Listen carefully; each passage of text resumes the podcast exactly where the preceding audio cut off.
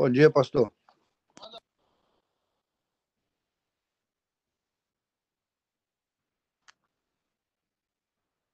Bom dia.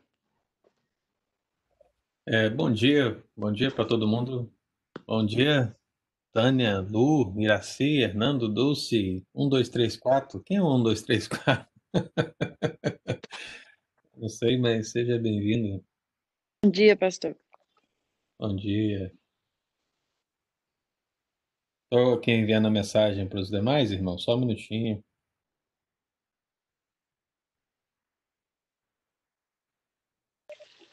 Bom dia, pastor. Bom dia, pessoal. Bom dia, bom dia.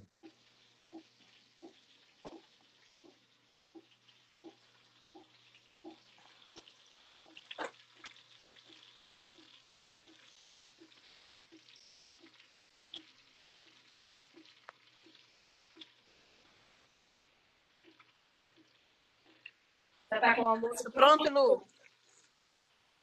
Não, tô começando a mexer agora. Eu também. Acabei de pôr no fogo. Agora eu desligo as panelas para terminar depois. É. Tem um pacotinho aqui que já tá pedindo comida. Gente, um, dois, três, quatro é a Rita e o Beni, tá? Bom dia a todos aí, pastor Anjo, Estevam, quem que eu tô vendo aí, todo mundo. E aí, Estevam, como é que você tá? Bom dia. Beleza? Bom dia. Tá bem. Firme na, na, na- no processo aí? O que, que você perguntou? Eu falo assim, você tá firme aí no processo aí do, do resultado do, do exame aí na quarentena? É, tá tem que tudo estar, bem? né? A, a coisa boa agora é que. Oi? A coisa boa agora é que o Estevam também tá, eu posso sentar perto dele, né, Iraci? É, Dulce, agora isso agora você sabe é cuidar do Estevam bem aí, né? Ainda bem.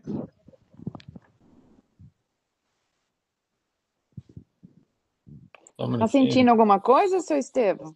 Como é que o senhor tá? Não, tô sentindo nada. Graças a Deus, né?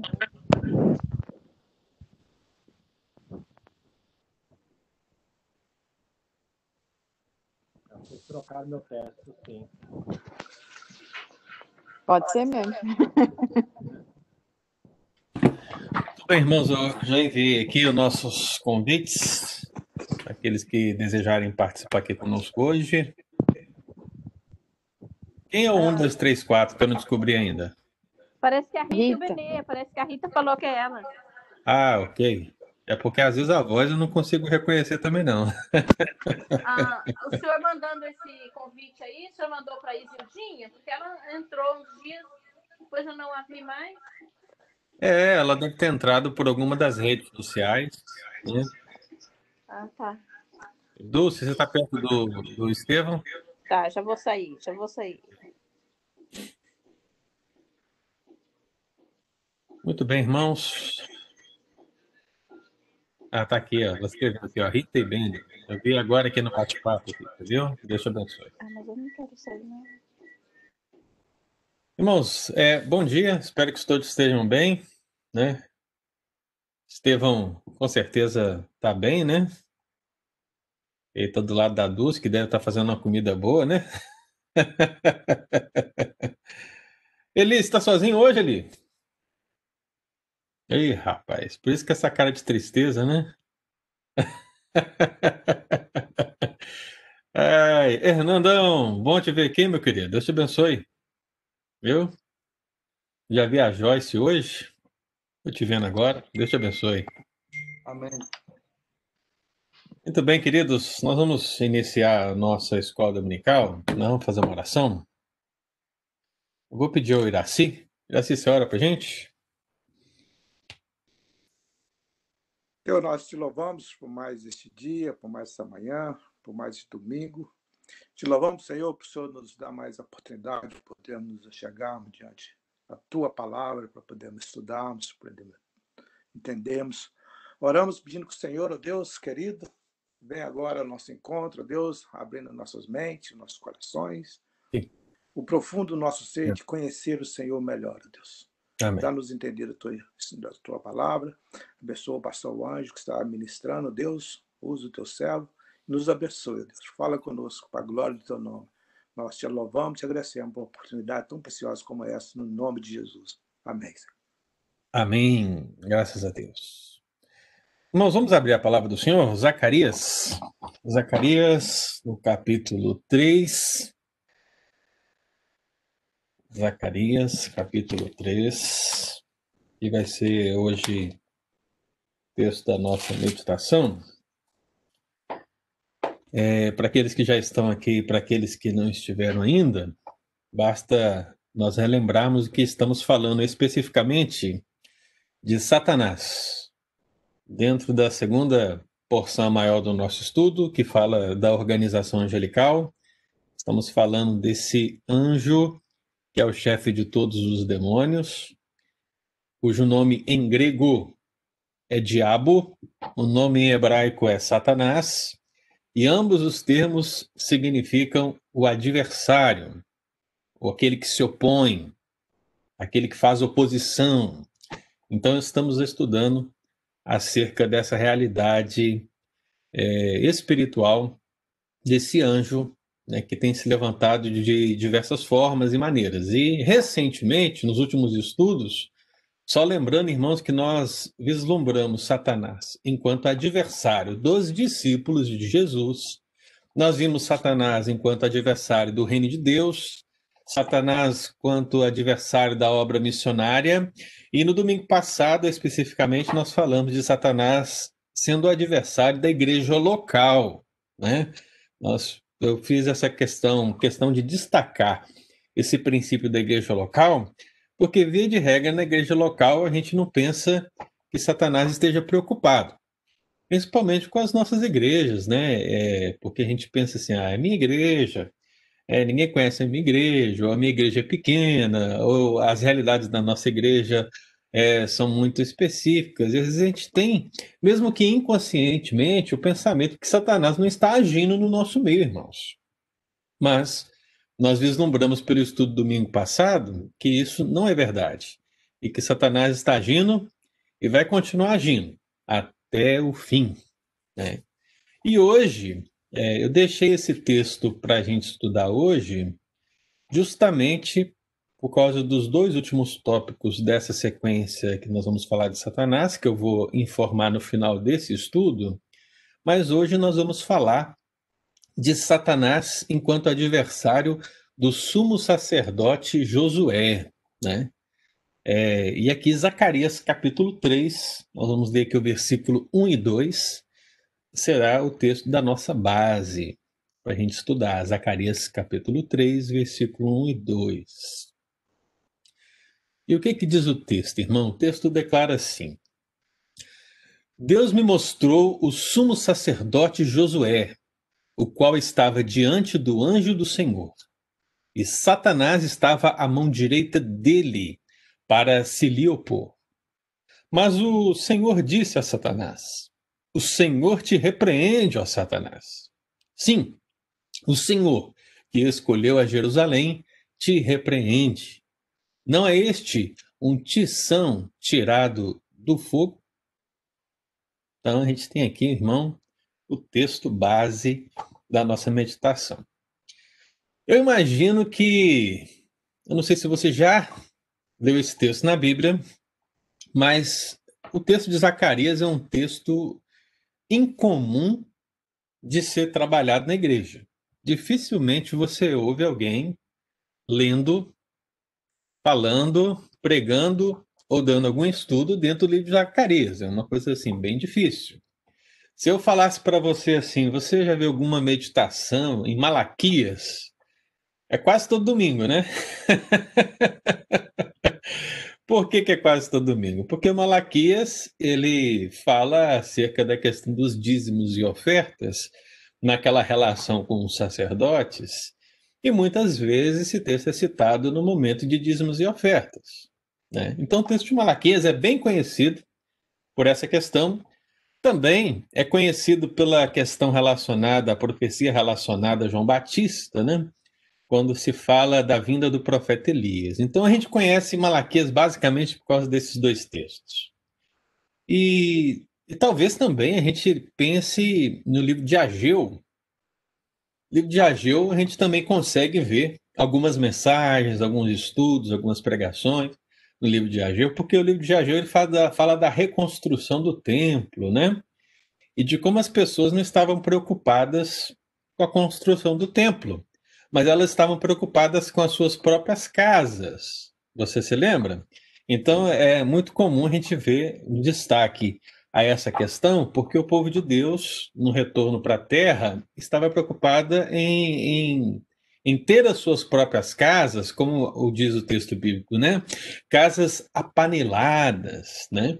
É, havia uma preocupação com a vida pessoal, mas não havia uma preocupação com a vida espiritual. Havia uma preocupação com a própria casa, mas não havia uma preocupação com a casa do Senhor. É possível que você já tenha ouvido, então, meditações aí no livro de Ageu, em Malaquias. Mas quando se fala de Zacarias, meu irmão, você falar Zacarias, talvez o que vem à sua mente é aquele trapalhão que era careca, né? Lembra do Didi, do Dedé, do Mussum e do Zacarias, né? Então pouco se fala de Zacarias. E por que, que eu estou mencionando essa questão, irmão? Porque Zacarias, o fato de ser bem possível que nós tenhamos pouco conhecimento acerca do livro de Zacarias, pode nos levar ao entendimento errado do significado das passagens. Zacarias, assim como o profeta Ezequiel, eles têm profundas visões, né? É muito mais do que um sentido profético no sentido de dizer, assim diz o Senhor. Muitas visões são apresentadas no livro de Zacarias, né? E se você resolver ler na sua casa o livro de Zacarias depois desse estudo, você vai perceber que, pelo menos lá no início, né, já no início, a primeira parte desse livro, você vai perceber oito visões. Eu tenho algumas mensagens dentro de Zacarias, né? Porque eu acho as visões muito interessantes. Então são visões que você lê e você fica assim, rapaz, o que, que significa isso? Porque são visões muito estranhas. Então é, é um livro de, de difícil compreensão, assim como o livro de Ezequiel. Mas por que, que eu estou dizendo isso? Você vai entender, né? Vai entender daqui a pouquinho o porquê. E pensando nessa tão dificuldade, é fundamental que a gente analise o seguinte: o texto bíblico em questão é um texto que se trata notadamente de uma visão. Por quê? Porque o texto começa dizendo assim, versículo 3, né? Deus me mostrou, versículo 1 do capítulo 3. Deus me mostrou. Irmão, Zacarias está tendo uma série de visões uma série de visões. Então, eu, eu mencionei para os amados irmãos que ele tem oito visões especiais aqui. E nós estamos em uma dessas visões. Na verdade, nós estamos na quarta visão. E essa quarta visão que Zacarias tem, ele vê um homem, e esse homem tem um nome, o nome dele é Josué, o sumo sacerdote. Ele vê o Senhor. Ele vê o Senhor como se fosse um juiz. Ele vê dois anjos. Ele vê o anjo do Senhor e ele vê o adversário. Eu entendo que esse adversário de fato é Satanás, né? E eles estão postos ali como antagônicos. Portanto, o anjo do Senhor, na visão, ele exerce a figura como que de um advogado de defesa. E o Satanás, ele exerce a função como um acusador, como um promotor. Então, essa cena, essa visão, para nossa fácil compreensão, irmão, ela é como se fosse um tribunal. Então, no tribunal, é, Zacarias é aquele que está sentado vendo o julgamento. Deus é aquele que está no trono, ou seja, aquele que está sentado como juiz, é, Josué é o réu que é posto diante do juiz e o anjo do Senhor funcionando como defesa e Satanás funcionando como acusação. Um sentido bem, bem de fácil compreensão, é isso que está acontecendo aqui na visão do texto bíblico. Né? Então, o texto começa justamente dizendo assim: Deus me mostrou. Então, a gente precisa entender que se trata, sim, de uma visão.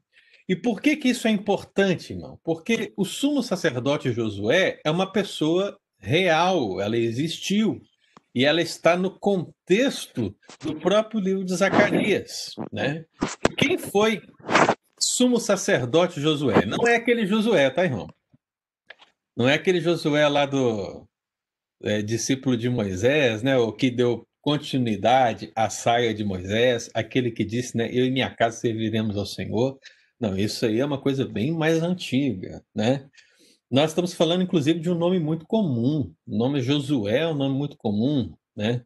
Às vezes é, é dito Josué, às vezes é dito Jesua, às vezes é dito Jesus, na verdade, porque o nome de Jesus é transliterado do grego em relação ao hebraico, tendo a, mesmo, a mesma base do nome Josué, né?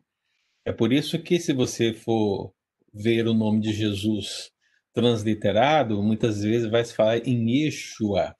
E essa é a base do Yeshua de Josué, ou de Jesua, né? Então, o nome José é um nome muito comum, assim como Maria, assim como João, assim como José, né? São nomes comuns. Mas esse sumo sacerdote, ele é uma pessoa que existe dentro do contexto de Zacarias, porque ele é o sumo sacerdote em questão. É o sumo sacerdote que está agora é, responsável por retomar os sacrifícios. Então, se você estivesse no contexto de Zacarias e falasse assim, eu vou ali visitar Josué, você certamente iria lá na casa dele e você encontraria na, para, para como uma pessoa real. Por que, que eu estou dizendo isso, irmão? Porque é uma visão. E nessa visão, nós não temos é, Josué sendo arrebatado a essa visão. É isso que eu quero que você entenda. Ainda que ele seja um personagem real, não se trata aqui de um arrebatamento de Josué à, à corte de Deus, né? Não, não é disso. Mas que na visão, na visão, o profeta vê o personagem Josué como colocado diante do Senhor. Então Deus está para ensinar algo a Zacarias usando a figura de Josué na visão, a figura de sumo sacerdote, ou seja, aquilo que ele representa para Israel naquele momento. Né? Então, existe aqui uma, uma, uma similaridade desse texto de Zacarias e do texto de Jó, por exemplo, é porque no texto de Jó, Satanás se apresenta diante de Deus e fala acerca de Jó. Aqui no texto de Zacarias, Satanás se apresenta diante de Deus e fala acerca de Josué. A diferença é que no texto de Jó não foi uma visão, mas uma narrativa de algo que aconteceu nas regiões celestiais em Cristo. E aqui, em Zacarias, se trata de algo que aconteceu nas regiões celestiais em Cristo, mas dentro de uma visão, portanto, representando um ensino. Então, há uma diferença aqui que a gente precisa levar em consideração.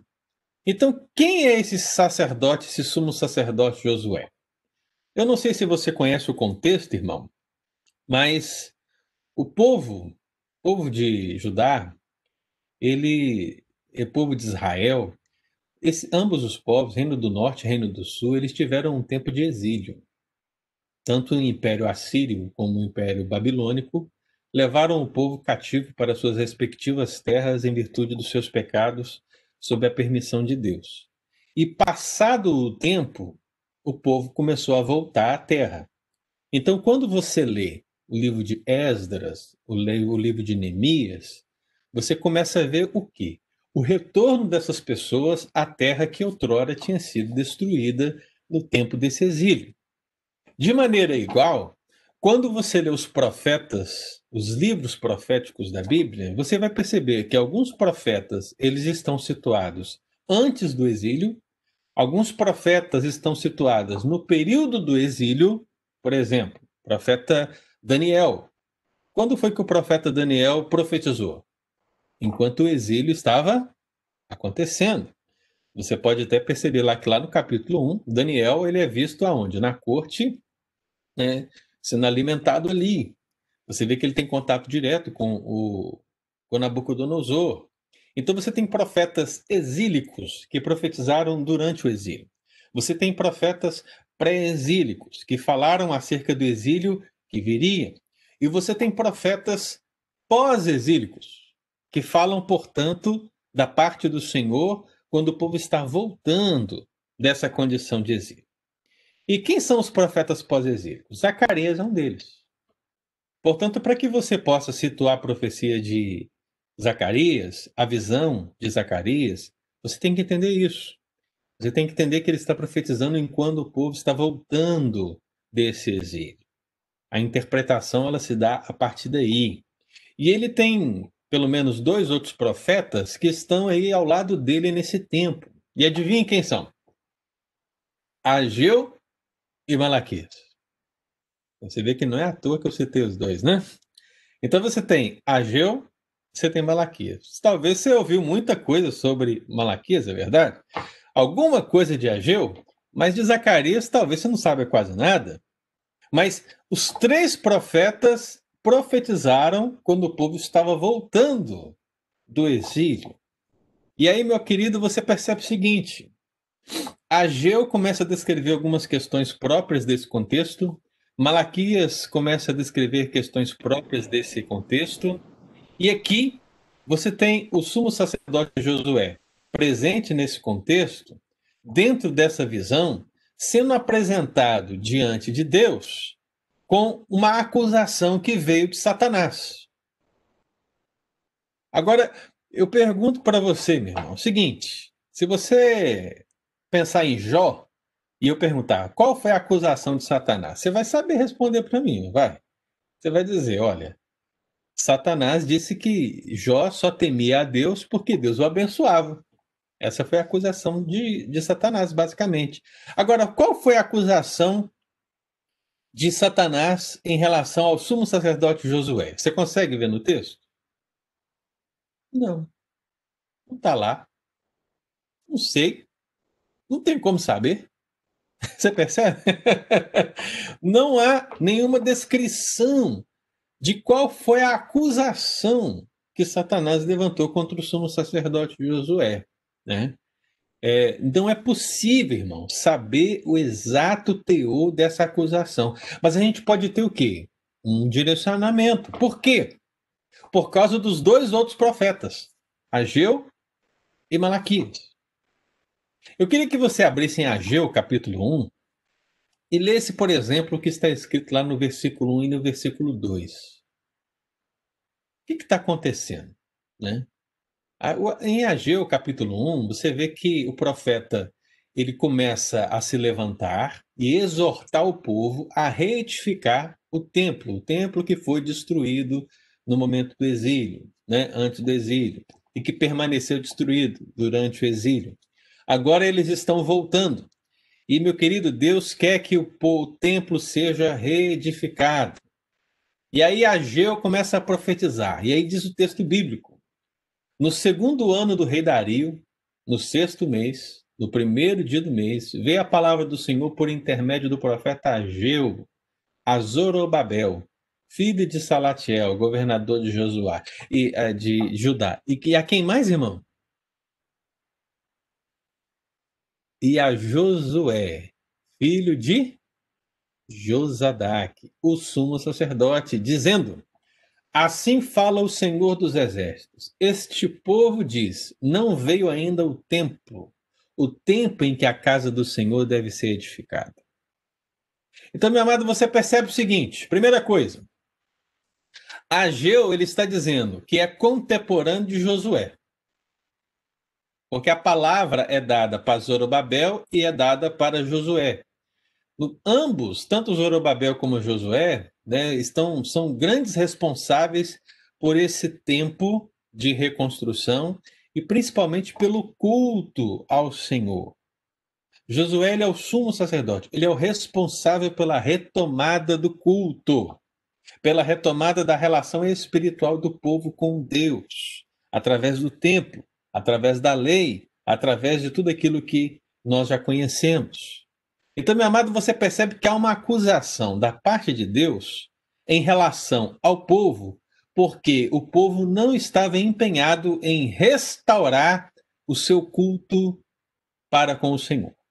Isso aqui você pode perceber muitas outras coisas, viu, meu irmão? Eu só estou citando uma dentro do livro de Ageu. Agora vai lá em Malaquias capítulo 1, que é o outro contemporâneo de Zacarias. Então você tem Ageu, você tem agora é, Malaquias. Então você tem aí, junto com Zacarias, ambos os profetas. E aqui em Malaquias capítulo 1, versículo 6, um irmãozinho aí, lê para nós.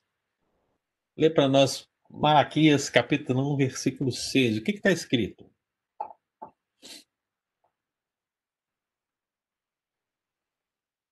Quem velhinho, tá todo mundo tem a, a câmera desligada, o microfone desligado. Iraci, olha para nós aí. O filho honra o pai e o servo ao seu senhor. Se eu sou o pai, onde está a minha honra? E se eu sou o senhor, onde está respeito para comigo? Diz o Senhor dos Exércitos a vós outros: Ó sacerdotes, que desprezais o meu nome? Vós dizeis: Em que desprezamos nós o teu nome? Muito bem, então você vê que eu citei esse texto, mas você pode ver vários outros dentro do próprio profeta Malaquias, e você vai perceber que se em Ageu há um problema com o povo em relação ao culto, em Malaquias também há um problema dos sacerdotes em relação ao culto.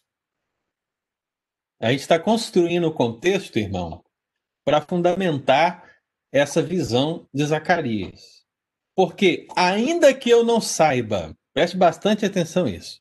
Ainda que eu não saiba qual foi a acusação exata que Satanás levantou diante de Deus em relação a Josué, o fato é que nós temos vários fundamentos para vislumbrarmos quais as possibilidades. E aqui você tem, por exemplo, problemas do povo em não querer restaurar o culto. E você tem sacerdotes que estão é, desonrando o nome do Senhor em relação ao culto. Então, olha só que situação, irmão. E aí eu quero que você entenda o seguinte: qual é o grande problema aqui? E aí o problema espiritual é justamente esse. O povo está voltando para a terra.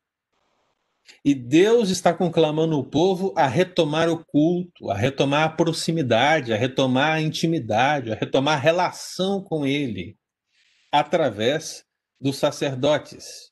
E o que, que nós encontramos? Nós encontramos impureza, nós encontramos pecado, nós encontramos desobediência, nós encontramos o povo e os sacerdotes distantes do propósito de Deus. E é nesse momento, é justamente nesse momento, que Satanás se levanta como acusador diante de Deus para dizer: olha aí, veja aí. Agora estou parafraseando, viu, irmãos? O povo ficou exilado por causa de quê? Dos seus pecados. Eles estão voltando. E eles não estão preocupados em reedificar o templo. Eles não estão preocupados em cultuar o Senhor. E veja os líderes, veja os sacerdotes. Os sacerdotes desonram o nome. Os sacerdotes roubam nos dízimos e nas ofertas. Os sacerdotes fazem isso, faz aquilo. Então você percebe que Satanás, meu irmão, poderia muito bem levantar a acusação de pecado geral na nação. E isso é algo extremamente sério, porque há uma preocupação satânica em relação ao culto. Olha só, em relação ao culto. Não sei se você estará no culto hoje, né?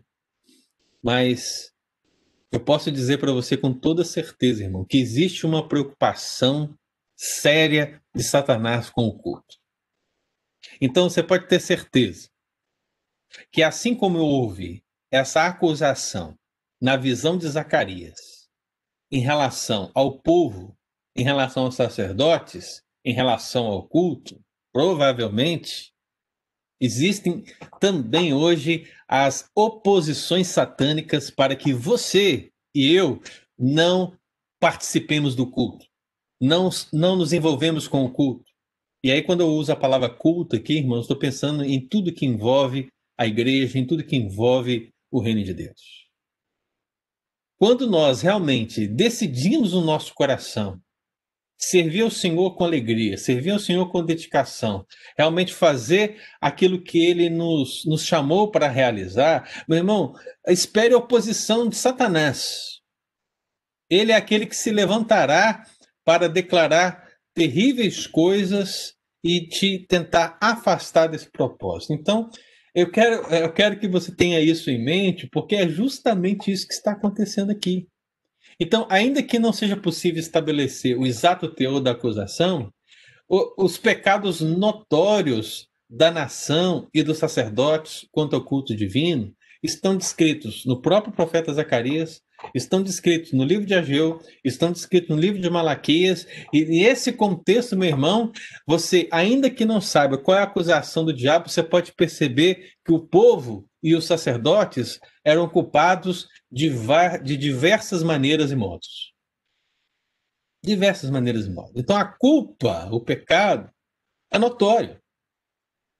E dentro desse contexto veterotestamentário, irmão, dentro desse contexto, Satanás, assim como no caso de Jó, na visão, ele aparece diante de Deus porque ele tem essa autoridade para acusar. Ele tem é, essa força para acusar. Ele se levanta. Você percebe que o texto bíblico declara que Satanás estava à mão direita, e ainda que essa expressão à mão direita se refira a uma, ao antagonismo em relação àqueles que estava, àquele que estava à esquerda, que era o anjo do Senhor, na Bíblia, via de regra, o termo direita é utilizada em sentido estrito como sinônimo de autoridade. Então, o que o texto quer descrever? O texto quer descrever que o fato de Josué e do povo serem pecadores e estarem agindo daquela maneira dava a ele a total autoridade de os acusar. Entende? Dentro do contexto veterotestamentário, é isso que está acontecendo. O povo é incapaz de se salvar. Os sacerdotes são incapazes de se purificar. Tudo isso, meu amado irmão, os condena. E Satanás, meu irmão, ele tem toda a autoridade para chegar diante de Deus e falar: olha aí, olha os sacerdotes, olha o povo, olha que coisa terrível, olha a blasfêmia. Ele tem essa autoridade. Né? É claro que isso muda tudo, tudo isso muda em Cristo Jesus. Mas é importante que a gente entenda esse contexto terrível que a visão apresenta para nós. Né? Então, Satanás estava ali, à mão direita, diz o texto bíblico, né? e eu definitivamente entendo que aqui esse Satanás é, sim, o diabo, né? porque algumas pessoas vão dizer que não é, mas, ao meu entendimento, é Satanás principalmente por essa relação oposta com o anjo do Senhor. E o anjo do Senhor aqui, meu irmão, não é um anjo qualquer. O anjo do Senhor aqui é o próprio Cristo na visão. É ele exercendo a sua função. Eu, mas eu não vou me destacar muito nessa questão, porque isso é um estudo mais profundo e quem sabe um dia eu poderei dar para os irmãos, né? Mas aqui o anjo do Senhor não é um anjo comum, mas é o próprio Senhor Jesus. E é por isso que eu entendo que aqui Satanás é o diabo. E ambos estão diante do Senhor a fim de estabelecer o julgamento de Josué, do sumo sacerdote, que representa, em última análise, cada um de nós, cada homem, cada mulher. Porque o que Josué era, eu e você somos. E o que, que ele era? ele era alguém que estava com vestes sujas. É, é, o que a visão está dizendo. Se você continua lendo a visão de Zacarias, você vai perceber que as vestes de Josué estão sujas. E o que quer dizer essas vestes sujas? Quer dizer que existe mancha, quer dizer que existe pureza, quer dizer que existe pecado, e tudo isso, meu irmão, que é presente na vida de Josué e na vida do povo, é presente na vida de qualquer homem. Então eu quero que você entenda o seguinte: nesse contexto de Zacarias, dentro dessa realidade, o fato de sermos pecadores faz com que Satanás tenha toda a autoridade para nos acusar. Nós estamos condenados. Não há como nos salvar. A culpa está sobre nós. Satanás tem toda a razão. Se a visão fosse só isso, irmão, vou falar para você, viu? Não teria esperança para nós, né? Não teria esperança.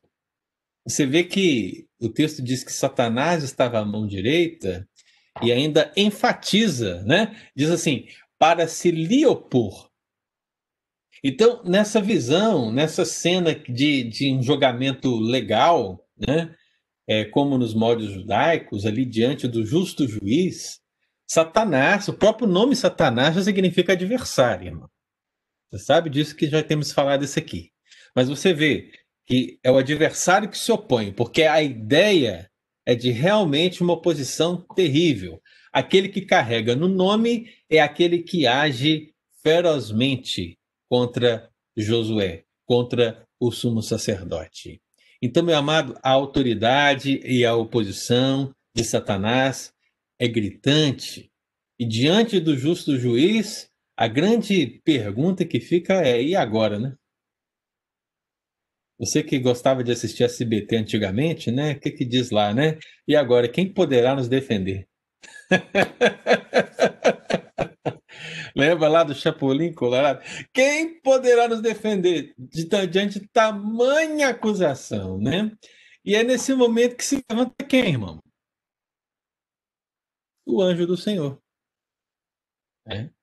Dentro da visão, o termo Senhor, Yahvé, e o termo anjo do Senhor, eles se misturam, né? Eles, ora é o anjo do Senhor, ora é o Senhor, mas ambos sendo a mesma pessoa, porque esse anjo do Senhor é uma teofania, é uma aparição na visão de Zacarias do próprio Cristo, né? Agindo em defesa dos seus. Então, observe o seguinte, irmão. Mesmo no contexto de Zacarias, mesmo nesse contexto é, histórico onde o povo estava voltando do exílio, a visão de Zacarias já previa a graça maravilhosa de Deus para nós, os condenados. Porque o que a Bíblia declara, né? O texto está dizendo que o anjo, vamos, vamos ler aqui, ó. Deus me mostrou o sumo sacerdote Josué o qual estava diante do anjo do Senhor, e Satanás estava à mão direita dele para se lhe opor. Mas o Senhor disse a Satanás: O Senhor te repreende, ó Satanás. Sim, o Senhor que escolheu Jerusalém te repreende. Olha que interessante. Eu já vi essa frase em algum lugar. Alguém lembra dessa frase em algum lugar? Quem lembra? O Senhor te repreende, ó Satanás. Alguém lembra? Rapaz, o pessoal tá ruim de memória, hein? Você lembra ali? Fala aí para mim onde é que você viu. Ah, é quando ah, o arcanjo Miguel repreende a Satanás. Olha aí, ó. Muito bem. Aí você vê um texto que eu meditei tem pouco tempo, hein? O pessoal tá, o pessoal tá dormindo, olha o pessoal dormindo. Mas você percebe que né, lá no livro de Judas, no Novo Testamento, quando vai mencionar aquele episódio do corpo de Moisés, Miguel ele usa uma expressão quase idêntica à mencionada aqui pelo anjo do Senhor ao mesmo Satanás, que é o Senhor te repreenda, né? O Senhor te repreende, ó Satanás. Meu amado, Satanás foi silenciado em sua oposição pelo anjo do Senhor. Eu quero que você entenda o seguinte: o que, é que está acontecendo, em última análise? Seja o indivíduo na realização de seu ministério, Josué, o sumo sacerdote, seja a nação prestando o seu culto ao Senhor, que está aqui representada no texto por Jerusalém, porque o texto cita Jerusalém, então veja que não é somente Josué que está posto diante desse, desse justo juiz. mas também quem ele representa. Ele, como sumo sacerdote, representa quem, irmão? Ele representa a nação, ele representa o povo. É por isso que Satanás, é por isso que o sumo sacerdote, ele entrava no templo para prestar o sacrifício por ele e por toda a nação. Ele era o representante, né? E nesse sentido, você percebe que não é algo individual. Então, seja o indivíduo enquanto Josué, ou seja a nação enquanto Jerusalém, você percebe que Deus foi aquele que repreendeu o adversário deles. Deus repreendeu. Então, o que isso nos ensina, meu irmão? Agora, trazendo para o contexto neotestamentário, né? trazendo para o nosso contexto aqui, né?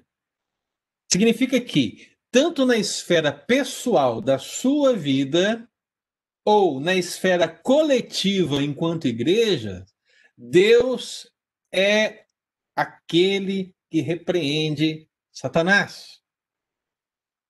Então, meu amado, entenda o seguinte: Satanás, em sua vida pessoal ou em relação ao reino de Deus, à igreja local, né, a igreja no mundo, meu amado, Deus está no controle. É o Senhor que o repreende.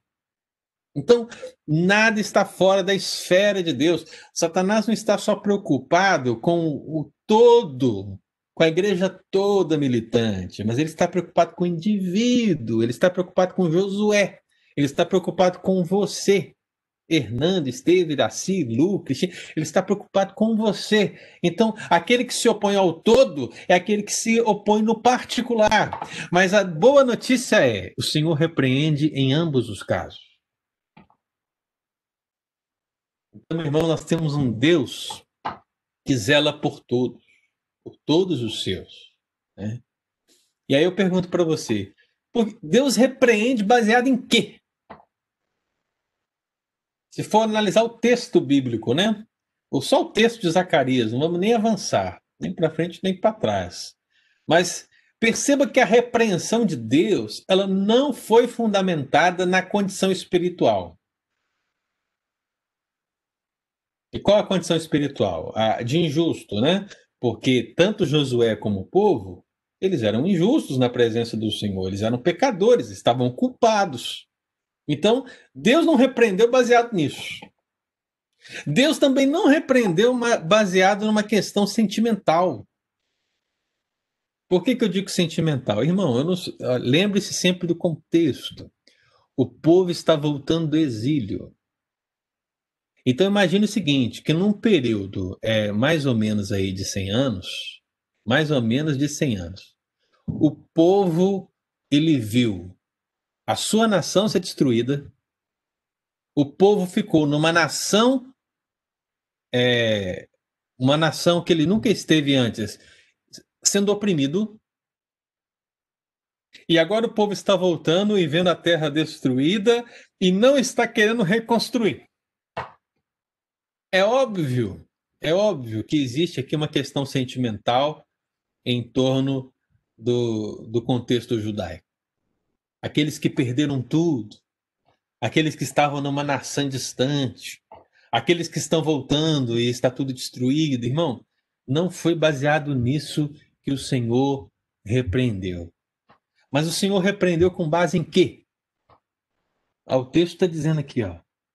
O Senhor que escolheu Jerusalém.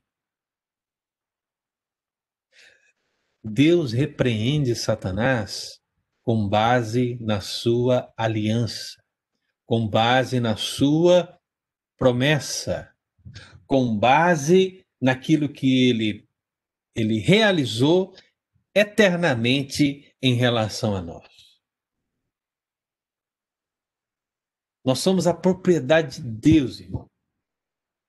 Então, ainda que o povo fosse pecador, ainda que o povo não quisesse reconstruir o templo, ainda que os sacerdotes estivessem roubando, né? E fazendo coisas terríveis, ainda que em si tudo pudesse ser visto na perspectiva do pecado e da condenação apresentados por Satanás diante do justo juiz, a grande verdade é que aquele que escolheu Jerusalém resolveu remi-la resolveu perdoá-la, resolveu justificá-la. E aí, quando você continua lendo aqui Zacarias capítulo 3, o que, que você percebe? Você percebe que as vestes sujas são retiradas e é dada uma roupa limpa para Josué. Leia depois aí na sua casa, né? Quem sabe aí durante domingo, leia. Eu vou só um minutinho ali, e aí você vai perceber essa mudança de status que ocorre na vida de Josué. Diga, meu querido, pode abrir o microfone e falar aí para nós. Você, você falou sobre a escolha de Deus para Jerusalém. Ah, quando, quando o anjo diz ainda, não é esse um tição tirado do fogo, ah, isso aí está referindo a Josué. Não seria também a escolha pessoal? Esse tição, eu vejo que esse tição tirado pelo do fogo, ele se refere à questão do exílio, a questão do nação, né? Porque Deus está falando que está tirando o povo da fogueira. O que, que é a fogueira dentro desse contexto? É o exílio que eles viveram, né? É esse tempo de separação. Então, o que está sendo feito aqui diante dessa visão é dizendo: olha, esse tição foi tirado da fogueira. Ele está voltando agora do exílio. Né? Eu não vejo esse, esse tição na fogueira como um aspecto dessa escolha de Jerusalém. Para mim, ele fala da escolha, ponto A. E agora ele fala: eu que escolhi Jerusalém, ou eu que escolhi o meu povo, agora eu estou trazendo ele de volta. Não é ele um tição tirado da Babilônia? Né? Então, a leitura que eu estou fazendo aqui, ali, desse texto é justamente essa. Não que é, extinção se referende, é, refira a essa escolha eterna de Deus, né? mas sim ao aspecto temporal do que está acontecendo. Porque esse aspecto sentimental que eu me, me falei para os amados, né, é justamente isso. O que eles passaram na Babilônia, né, é, é justamente essa fogueira, essa provação, é, essa, esse julgamento temporal decorrente dos seus pecados. Só que agora Deus estava trazendo eles de volta. Né? Então agora o, a, não é uma fogueira que, de, de juízo que está sobre o povo, né? mas agora é um momento de restaurar tudo aquilo que foi destruído, inclusive pelo fogo, né? Talvez a gente pode fazer essa, essa, esse paralelo da fogueira da Babilônia com a destruição de Jerusalém. Tudo foi queimado, né? Lembra? Tudo foi queimado, tudo foi destruído, né? E agora tudo tem que ser restaurado. Diga, quem falou? Eu, eu, eu tô achando esse texto aí bastante complicado agora, porque uh, esse tição eu pensei até que era Deus que estava falando sobre Josué. Porque Satanás estava acusando Josué. E ele falou, e é tipo, Deus, peraí, tá pensando o quê? Uhum. Lembre e, que não é só Josué. Não é só Josué. Quando o texto fala aqui no versículo 2, dizendo que escolheu a Jerusalém, coloca Josué e coloca Jerusalém como que atrás dele. Então, ele, como sumo sacerdote, não se esqueça da expressão sumo sacerdote. Ele está sendo colocado aqui como representante, não apenas ele como chefe dos sacerdotes, mas como representante da nação. Então, não é só Josué, são todos. São todos que estão sendo postos na visão. Então, quando eu falo do Tição, o Tição não é só referente a Josué, mas referente a todos aqueles a quem ele representa também. E, e, de novo, o senhor falou que aí foi o foi o anjo que falou e, e que falou que o Senhor te repreenda. Uhum. O senhor leu o texto, a impressão que tem que foi o próprio Senhor quem disse. Uhum. O Senhor Correto. te repreenda e não o anjo. Correto? Você está corretíssimo. a questão é a seguinte, é, Dulce. Por isso que eu disse que eu não poderia me aprofundar nisso, né? Mas a gente teria que ter um estudo especial aqui para eu mostrar para os irmãos que tanto o anjo como o Senhor aqui são a mesma pessoa. É, faz sentido. Entendeu? Para você entender. Porque é, é mais ou menos o seguinte: é como se eu estivesse falando enquanto Ângelo, e depois falar, por exemplo, assim, é. Então o Ângelo falou que Satanás é o nosso adversário. Disse o pastor. Quem é o pastor? Entendeu? Não é outra pessoa, né? Mas é o pastor, é o Ângelo, que acabou de falar. Entendeu? Então, basicamente, nesse texto hebraico, né, o que nós temos, é, é via de regra, é esse, essa ideia. É difícil eu colocar aqui para você agora, porque é um contexto muito maior, onde o anjo do Senhor, eu acho que eu já mencionei isso aqui algumas vezes no nosso estudo, mas em 90% dos casos na Bíblia, a expressão anjo do Senhor, ela é uma alusão ao próprio Cristo. Né? E esse texto de Zacarias, ele vai ser um desses fundamentos, justamente porque o anjo do Senhor aqui, ele também é tratado de Senhor. Se fosse um anjo comum, jamais ele seria chamado de Senhor. Mas como no texto ele é chamado de Senhor, você obviamente entende que tanto o Senhor como o anjo do Senhor são a mesma pessoa. E é por isso que a Bíblia tenta te ajudar, não sei se é a sua, né, mas a maioria das Bíblias tenta te ajudar, colocando a expressão anjo do Senhor com a letra maiúscula. É, dá uma verificada aí, Estevam, vê se está com letra maiúscula anjo do Senhor aí. Ou se está com letra minúscula. Está maiúsculo. Ah, tá maiúsculo. Por que que tá maiúsculo, Dulce? Porque tem alguma coisa especial nesse anjo, entendeu? Então, às vezes, pastor, eu digo assim: nossa, o anjo do Estevão está aqui. É claro que eu estou me referindo a ele, né? Uhum. É mais ou menos nesse sentido. É, porque a figura do anjo, né, quando você Senhor. quando você diz isso, né, e eu já falei um pouco sobre o anjo de Pedro lá no, no texto de Atos, né? É, eu imagino, eu espero, né, que você esteja dizendo de, de um, um anjo que possa estar protegendo, né, o Estevão. Mas jamais nós podemos dizer que esse anjo é um anjo específico do Estevão, né? Ou seja, só tem um anjo para Estevão, só tem um anjo para Eli, só tem um anjo para Hernando, só tem um anjo para Iraci, para Tânia. Não, não. Existe anjo da guarda, né? Porque essa é a essência do anjo da guarda. O que existe é Deus guardando o seu povo. E como ele guarda o seu povo? Ele guarda com a força do seu poder. E a força do seu poder é exercida de diversas maneiras, e entre elas, anjos. Né?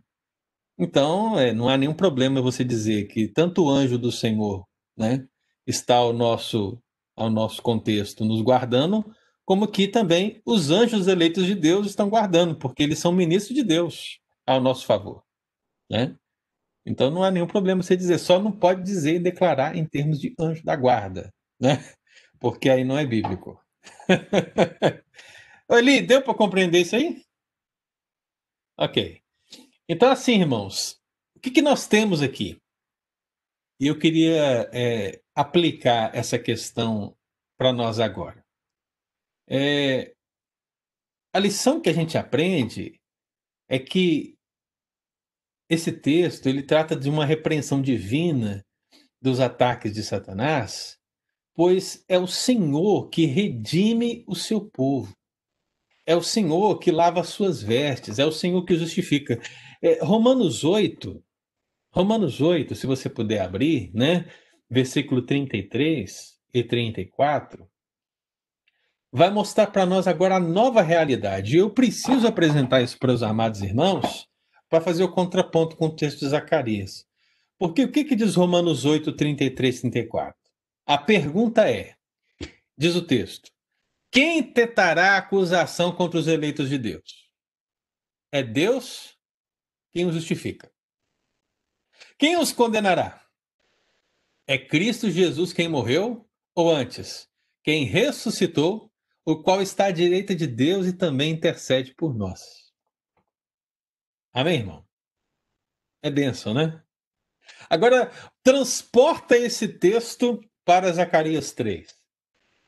Aí eu vou perguntar para você: quem tentará acusação contra os eleitos de Deus. E aí você pensa assim: quem são os eleitos de Deus no texto de Zacarias 3? Ora, é a própria Jerusalém, como diz o texto, a nação e o próprio Josué, que apresenta-se como sumo sacerdote. Então, você tem na, na pessoa de Josué e da Jerusalém a eleição. Aí eu pergunto para você: quem tentará acusação? E aí o que, que você percebe no texto de Zacarias 3? Que Satanás está se levantando para acusar. Então a resposta é: não, Satanás, pastor. Mas não é o que o texto de Romanos diz, irmão. O texto de Romanos declara que ninguém pode intentar acusação contra os eleitos de Deus. Sabe por quê? Porque Deus os justifica. Mas o contexto neotestamentário apresenta que uma justificação por meio de quem? Por meio daquele que morreu por nós na cruz do Calvário. Aquele que conquistou a vitória. Aquele que derrotou o diabo na cruz. Como disse o apóstolo Paulo aos Filipenses, se eu não me engano, né? Que ele despojou os principados e potestades. Meu amado, Jesus ele conquistou a vitória para nós Agora, hoje, no nosso contexto, na nossa dispensação da graça, Satanás não pode acusar os eleitos de Deus, porque Cristo os justifica. Mas na visão de Zacarias, Jesus ainda não tinha morrido por nós.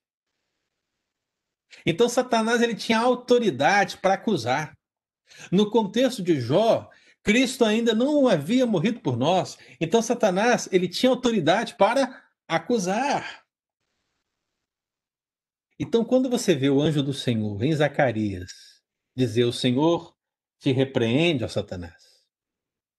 E você vê o anjo do Senhor dando vestes limpas para Josué, remindo, portanto, justificando, portanto, Josué e a nação. Você tem na visão o quê? Você tem uma clara referência ao que Cristo conquistaria depois para nós. Uma clara referência. Né? Então, o que, que diz o texto bíblico em termos gerais?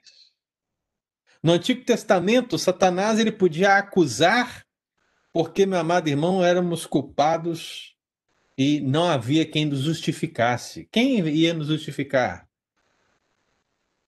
Quem poderia fazer isso?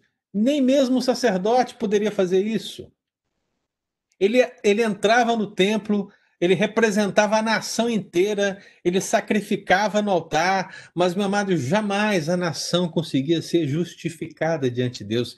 Ela era apenas considerada perdoada por Deus, mas jamais lavada. Mas, meu amado, através de Cristo Jesus, do seu sacrifício, Cristo, o nosso sumo sacerdote por excelência, Vale a pena relembrar isso, né? O que nós temos? Nós temos a remissão. Hoje, agora, nesse momento, irmão, quem vai acusá-lo? Ninguém. Quem vai te condenar? Ninguém. Por quê? Diz o apóstolo Paulo. Cristo Jesus foi quem morreu e olha só que interessante, né? Como é que diz lá Romanos, mesmo no finalzinho assim, o qual está à direita de Deus e também intercede por nós. Irmão, se direita é autoridade, em Zacarias, quem tinha autoridade era Satanás. Mas em Romanos, quem tem autoridade é Jesus. É Jesus. Satanás agora não pode impedir o avanço do Evangelho, o avanço do reino de Deus, a salvação do povo escolhido de Deus.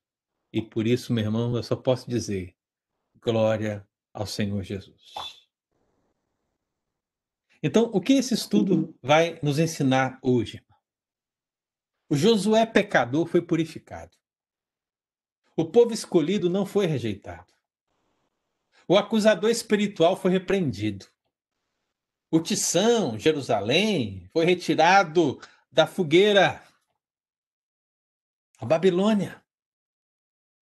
Assim, meu amado Deus há de nos tratar.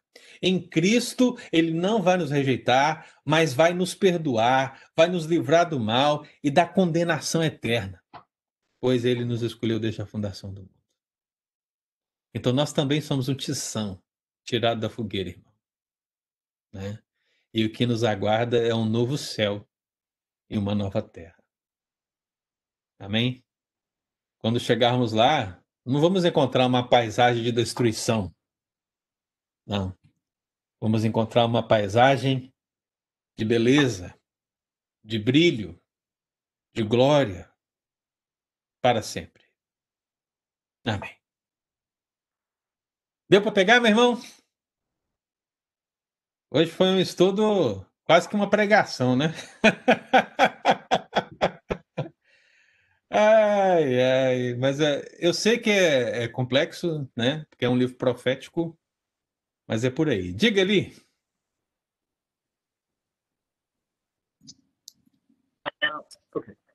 Apocalipse fala sobre a questão uh, que Satanás ainda cumpre esse papel de acusador ah, infelizmente, eu não tive acesso ao texto agora aqui, ah, o texto de Apocalipse, ah, mas refere-se que, ah, que, Satanás os, os, acusa, que ele é o acusador dos irmãos, que ele os acusa de dia e de noite. Então, essa acusação ali, ah, ela se referia à, à acusação à própria pessoa ou à acusação diante de Deus? Eu vou citar esse texto domingo que vem. Você está dando uma de Dulce hoje. tá dando nome de luz. Tá bom, tá bom. Porque, porque perceba o seguinte ali. É, hoje eu falei de Satanás e o sumo sacerdote Josué para que eu possa falar o penúltimo estudo domingo que vem. E qual que é o penúltimo estudo domingo que vem? Que Satanás é um adversário derrotado. Né? Então eu comecei hoje a falar da derrota, né? Aqui. Mas eu vou falar domingo que vem de Satanás é um adversário derrotado. E aí eu vou citar o texto de Apocalipse para que você e todos possam entender né, essa questão. Aí você segura aí. A Dulce fazendo discípulos aí, ó. olha aí. A Dulce foi na hora. Jesus. Mais alguém tem alguma pergunta?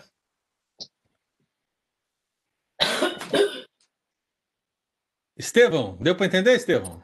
Deu para entender, pastor. Beleza. Muito claro. Iraci, você ia fazer uma pergunta, Iraci? Não, é, na pergunta que eu ia fazer, no final você acabou respondendo. Ah, você é discípulo da Dulce também? Não, mas eu tô pegando, tô, tô, começando a acompanhar o raciocínio aí. Ah, rapaz, então tá bom. E a Tânia, tá do seu lado aí ou tá lá dentro? Tá lá dentro, porque da interferência eu gosto de ficar fazendo as perguntas e falando e tal, ela não gosta muito.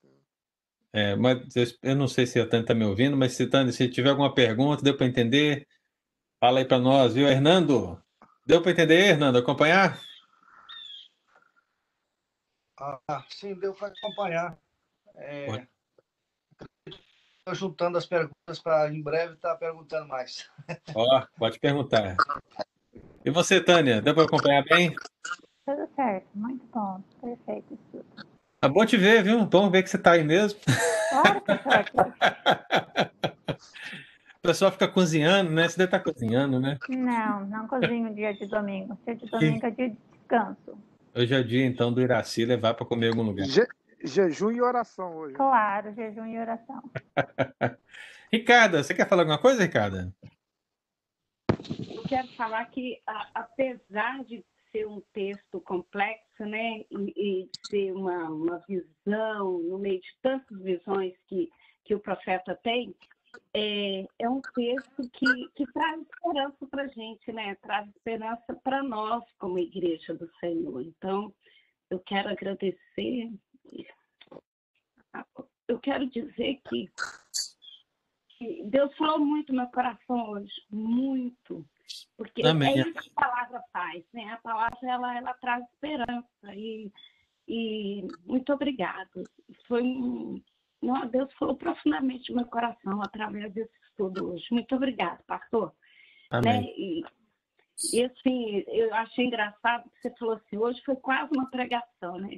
Mas Deus está no controle, Ele sabe de todas as coisas, Ele sabe o que falar, quando falar e como fazer. Muito obrigada.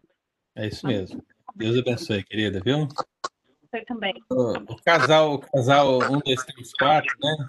Espero que tenha compreendido também. Rita e Beni, Deus abençoe. Tem uma Karina Lopes. Karina Lopes está aqui conosco. Deus te abençoe, né? Eu não sei se eu conheço a Karina. Alguém conhece a Karina ou ela está nos visitando aqui? Sim, eu acho que a Karina é esposa do pastor Willans. Ah, Karina, ok. É ele mesmo. Né? Ok. Seja bem-vinda, viu, Karina? Em nome de Jesus. Oi, sou eu mesma. Também. Obrigada, foi ótima a aula. Ah, que Deus abençoe. Amém. Leandrão tá aí, Leandrão? Cadê o Leandro? Tá por aí? Aqui, pastor. Eu sei que o senhor pensa que toda aula eu não tô aqui, mas eu tô aqui, do início até. Do, do início não, mas desde quando eu chego ao final. Aqui, nós estamos chegando no dragão, viu? Fica firme aí, tá? Ok. tá, Porque já. assim, é, eu vou falar de Satanás como adversário derrotado domingo que vem, né? E uhum. depois eu vou falar dos demais títulos de Satanás. E aí que eu vou começar então a citar essa questão do dragão, da antiga serpente, que são os tratos menores da escritura. Uhum. Ok. Exato. Deus te abençoe, meu irmão. Amém. Cristina, foi bom também tê-la aqui conosco. Deus abençoe. Lu, o Cacheta. Meu Deus abençoe. Hoje a Lu não fez nenhuma pergunta, né, Lu? Não, eu tô com meus botões pensando aqui. E o Cacheta próxima, hoje apareceu. Próxima aula eu pergunto. Cacheta hoje não apareceu, hein? Fala com ele aí. Cacheta... Aqui, Acabou de sair, já tá dando uma voltinha na moto. É, rapaz. Olha só, tá vendo? Mas é por isso, irmão, que é, o texto é importante, né? Porque o cacheta sai de moto, as vestes estão sujas, mas ninguém pode acusá-lo. Ninguém pode acusar. Quem é. tentará acusação contra os motoqueiros de Jesus? Né? Amém. É Deus que o justifica. Deus abençoe, viu, Lu? Bom ter Amém, você. Pastor. Rita e Beni, Deus abençoe, viu? Espero que estejam Obrigada, pastor. aprendido aí pastor. conosco, tá? Muito bom estudo, muito obrigada. Amém. Ó, irmãos, ótimo dia.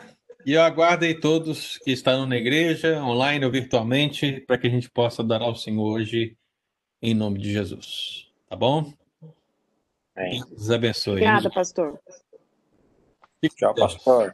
Obrigado. Um abração, irmãos. Fica com Deus. Obrigado.